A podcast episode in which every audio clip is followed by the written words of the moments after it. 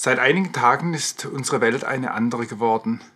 Unser Alltag kommt durch die Corona-Krise mehr und mehr zum Erliegen. Vieles davon macht uns traurig, vor allem wo wir soziale Kontakte unterbinden sollen. Mich macht es auch betroffen, welche Not bei manchen Menschen schon jetzt hervorgerufen wird. Einsame und alte Menschen werden noch einsamer. Hamsterkäufe führen zu leeren Regalen, in den sonst prall gefüllten Supermärkten. Diejenigen, die maßvoll und vernünftig einkauften, gehen nun leer aus. Menschen, die mühevoll ein eigenes Geschäft aufgebaut haben, stehen vor dem Bankrott. Um nur einige Beispiele zu nennen. Das macht mich alles sehr betroffen. Auch als Kirche mussten wir alle unsere Treffen und Veranstaltungen absagen. Als Gemeindepfarrer macht mich besonders traurig, dass wir keine Gottesdienste mehr feiern können. Dabei dürfen wir als Gemeinde ja gerade in so einer Zeit nicht mit unserem Gebet aussetzen. Im Gegenteil, wir wollen fürbittend für die Welt einstehen und mit Gottes Wort Trost spenden. Was aber können wir als christliche Gemeinde trotzdem tun? Ich möchte in fünffacher Weise ermutigen, gerade in dieser Notzeit entschieden zu handeln. Das erste ist, lasst uns als christliche Gemeinden nach Möglichkeit den Anweisungen der Regierungen folgen und solidarisch unseren Beitrag zur Bewältigung der Krise leisten.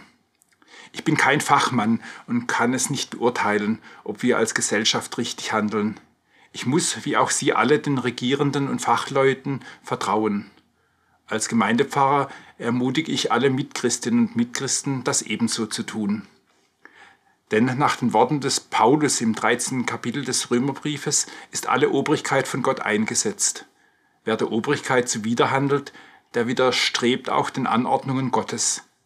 Es sei denn, die Obrigkeit handelt wider Gottes Wort. Aber das tut sie nicht, sondern sie versucht, unser aller Gesundheit und Leben zu bewahren. Das Zweite ist, lasst uns in dieser Zeit neu glauben lernen. Unsere Jahreslosung heißt dieses Jahr, ich glaube, hilf meinem Unglauben. Sie steht im Markus Evangelium Kapitel 9, Vers 24. Erkrankungen waren schon immer eine Anfechtung für den Glauben. Warum lässt Gott solches zu, wird dabei oft gefragt. Und meine Schülerinnen und Schüler in der Schule fragten mich in der letzten Stunde vor der Schulschließung, ist Corona eine Strafe Gottes? Ich gebe da eine ganz klare Antwort. Keine Erkrankung ist eine Strafe Gottes. Denn Gott hat es, seit Jesus für uns am Kreuz gestorben ist, nicht mehr nötig, uns zu bestrafen. Corona mag wohl eine Konsequenz aus unserem menschlichen Fehlverhalten sein, aber sie ist niemals eine Strafe Gottes. Die Strafe für unsere menschliche Schuld, so lehrt uns das Neue Testament, hat Jesus am Kreuz von Golgatha getragen. Dort wurde alle menschliche Schuld vor Gott gesühnt. Würde Gott jetzt noch uns Menschen bestrafen, dann wäre Jesus umsonst am Kreuz gestorben. Sein Kreuzestod wäre umsonst gewesen. Und gerade darum können wir in einer solchen Krise ganz neu glauben lernen. Ich glaube, hilf meinem Unglauben. Die Jahreslosung, die ist wie ein Gebet für mich, dass wir sprechen können. Denn Glauben lernen heißt nichts anderes als Vertrauen lernen auf Gott, der unser Leben in seinen Händen hält. Meine dritte Ermutigung lautet, betet umso mehr, gerade in einer solchen Krise. Paulus schreibt an die Thessalonicher, seid allezeit fröhlich, betet ohne Unterlass und seid dankbar in allen Dingen. Denn das ist der Wille Gottes in Jesus Christus für euch.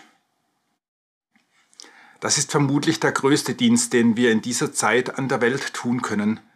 Darum lasst uns beten für alle Menschen, für unsere Familien, unsere Nachbarn, für unsere Gemeinden und Kommunen, für alle Regierenden, die Verantwortung tragen, für alle Menschen im Gesundheitswesen, die sich für die Kranken einsetzen, für die Einsamen und die Kranken selbst und für all die Menschen, die uns Gott aufs Herz legt. Wir haben einen Gott, der unsere Gebete hört und erhört. Darum betet ohne Unterlass. Das kann jeder tun, auch wer das Haus nicht mehr verlassen kann oder will.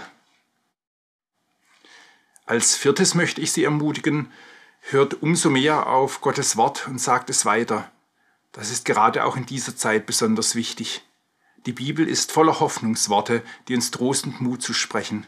Zu Josua sagte Gott einst in einer schweren Prüfung, Siehe, ich habe dir geboten, dass du getrost und unverzagt seist. Lass dir nicht grauen und entsetze dich nicht, denn der Herr dein Gott ist mit dir in allem, was du tun wirst.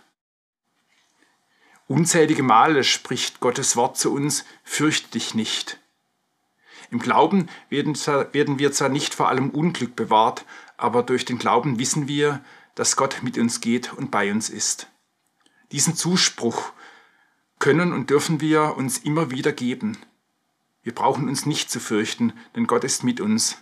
Darum hört auf Gottes Wort und sagt es weiter. Das Letzte ist mir besonders wichtig. Lebt gerade jetzt umso mehr und konsequent Gottes Nächstenliebe.